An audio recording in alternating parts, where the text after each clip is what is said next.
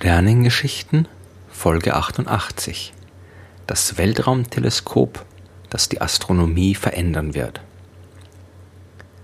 In der letzten Folge der Sternengeschichten habe ich von der Hipparcos-Mission erzählt. Ende des letzten Jahrhunderts, 1989, hat man das erste Mal vom Weltall aus die Position der Sterne vermessen und einen Katalog erstellt, in dem die Daten von über 100.000 Sternen gesammelt worden sind. Ich habe darin auch erklärt, wie wichtig solche scheinbar langweiligen Daten sind. Denn wenn wir die Position der Sterne nicht können, dann können wir auch ihren Abstand nicht berechnen. Und wenn wir ihren Abstand nicht kennen, dann lassen sich auch ihre anderen Eigenschaften nur schwer bestimmen.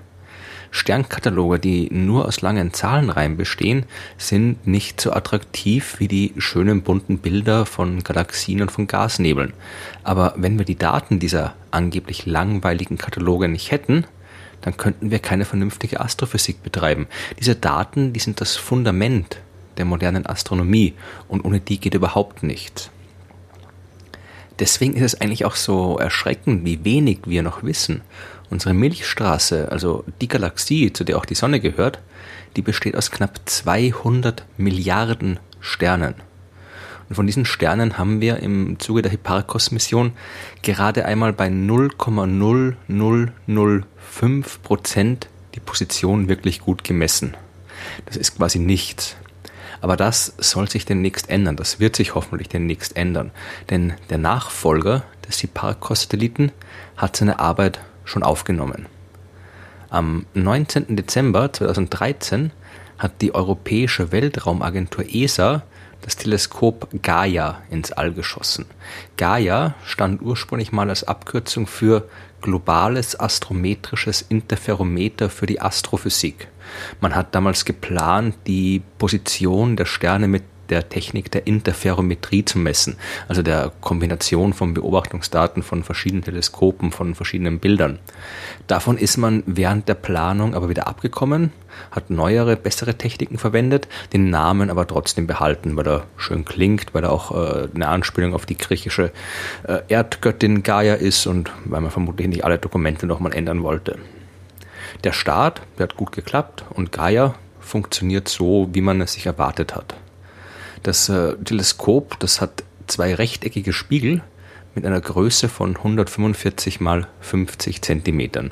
Das ist jetzt nicht unbedingt riesengroß, ja. Also andere Teleskope wie zum Beispiel das Hubble-Teleskop oder das äh, Weltraumteleskop Herschel, die haben viel größere Spiegel. Aber bei Gaia geht es ja nicht unbedingt darum, wahnsinnig weit entfernte Objekte zu sehen.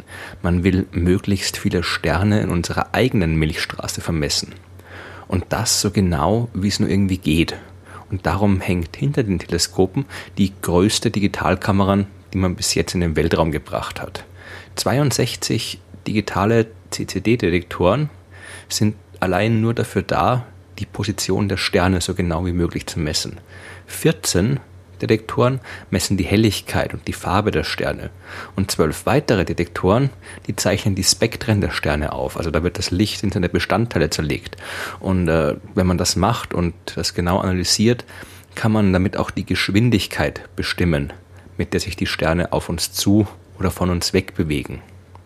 Insgesamt hat diese ganze Kamera eine Auflösung von einem Gigapixel und ihre Genauigkeit, die ist wirklich beeindruckend. Hipparchos hat damals die Position der Sterne mit einer Genauigkeit von 500 Mikrobogensekunden gemessen. Also Bogensekunde ist so eine Maßeinheit dafür, wie viel Fläche, welchen Bereich ein Objekt am Himmel bedeckt. Also der ganze Himmel hat 360 Grad wie ein Kreis. Zum Vergleich dazu der Vollmond, der bedeckt am Himmel eine Fläche von etwa einem halben Grad. Ein halbes Grad das ist wie bei der Uhrzeit, geht dann weiter mit Minuten, also ein halbes Grad sind 30 Bogenminuten. 30 Bogenminuten sind 1800 Bogensekunden. Und die Parkos, wie gesagt, hat eine Genauigkeit von 500 Mikrobogensekunden. Gaia dagegen wird die Position der Sterne auf 25 Mikrobogensekunden genau messen können. Also 20 mal besser, als es Hipparchos konnte. Und vor allem, Gaia wird eine Milliarde Sterne vermessen können. Angesichts der Gesamtzahl von 200 Milliarden Sternen in der Milchstraße ist es immer noch wenig. Aber das erste Mal werden wir eine wirklich relevante Zahl dieser Sterne gut genug vermessen können. Und diese Erkenntnisse, die werden die Astronomie wirklich revolutionieren. Mit den genauen Positionen und Entfernungen können wir dann zum Beispiel ein halbwegs verlässliches dreidimensionales Modell der Milchstraße erstellen. Denn äh, wir wissen immer noch nicht so genau, wie die Galaxie eigentlich aussieht, in der wir leben. Die anderen Galaxien, die sind weit entfernt, aber weil sie weit entfernt sind, können wir sie eben auch in ihrer Gesamtheit beobachten und nachsehen wie sie aussehen, welche Form sie haben. Aber in der Milchstraße stecken wir mittendrin. Und äh, solange wir nur bei einer Handvoll Sterne wissen, wie weit die entfernt sind, ist es verdammt schwer, eine Vorstellung von der Form unserer Galaxis zu bekommen. Es gibt zum Beispiel immer noch Diskussionen darüber, wie viele Spiralarme die Milchstraße tatsächlich hat. Mit den Daten von Gaia werden wir solche Fragen beantworten können. Aber nicht nur das, da Gaia auch die Geschwindigkeiten messen wird, mit denen sich die Sterne bewegen, können wir dann auch Modelle erstellen, die uns zeigen, wie die Milchstraße in Zukunft aussehen wird, wohin sich die Sterne bewegen. Und wir können zurückrechnen und nachsehen, wie sie früher ausgesehen hat. Denn so eine Galaxie ist kein statisches Gebilde. Die Sterne bewegen sich alle und die Strukturen ändern sich. Die Daten von Gaia, die werden es möglich machen, die vergangene und die zukünftige Entwicklung der Milchstraße in bisher unbekannten und ungekannten Details zu simulieren.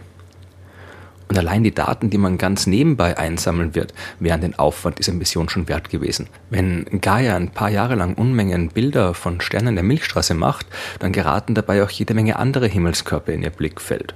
Asteroiden aus unserem eigenen Sonnensystem zum Beispiel, oder Planeten anderer Sterne, braune Zwerge, Supernova-Explosionen. Man schätzt, dass Gaia während den ersten fünf Jahren ihrer Beobachtungstätigkeit knapp eine Million Asteroiden und Kometen finden wird. Man rechnet mit der Entdeckung von knapp 30.000 extrasolaren Planeten. In den letzten 20 Jahren haben wir insgesamt erst knapp 2000 davon gefunden. Also Gaia wird da nochmal die Zahl wirklich äh, wahnsinnig stark vergrößern. Man wird ein paar 10.000 braune Zwerge und Supernova-Explosionen beobachten. Noch kein Weltraumteleskop hat so eine gewaltige Menge an Daten gesammelt, wie es Gaia tun wird. Daten, von denen die Astronomie noch wirklich viele Jahrzehnte lang profitieren wird. Man kann eigentlich nicht übertreiben, wenn man sagt, dass Gaia die Astronomie revolutionieren wird. Um 10.54 Uhr am 19. Dezember 2013 hat Gaia die ersten Funksignale zurück zur Bodenstation der Europäischen Weltraumagentur gesendet und damit bestätigt, dass alles nach Plan läuft. Das Teleskop hat sich danach auf den Weg zum Lagrange-Punkt L2 gemacht, denn Gaia wird nicht die Erde selbst umkreisen, sondern einen Punkt, der sich hinter der Erde im Weltraum befindet. Dort verdeckt die Erde die Sonne und Gaia wird nicht durch das Licht gestört. Das Teleskop ist aber nicht komplett im Dunkeln, denn es braucht ein bisschen Licht, damit auch äh, Energie für die Geräte generiert werden kann. Die ersten Tests der Teleskope und der Detektoren, die sind alle gut verlaufen und Gaia wird demnächst anfangen, ernsthaft Daten zu sammeln. Auf schöne Bilder werden wir aber lange warten können, denn im Gegensatz zum zum Beispiel Hubble Weltraumteleskop, das immer noch fast jede Woche neue beeindruckende Aufnahmen des Universums veröffentlicht, wird Gaia am Ende nur einen gigantischen Katalog publizieren. Eine Computerdatei mit einer Milliarde Einträge, voller langer Zahlenreihen. Aber mit diesen Zahlen werden wir das Universum auf eine völlig neue Art sehen können.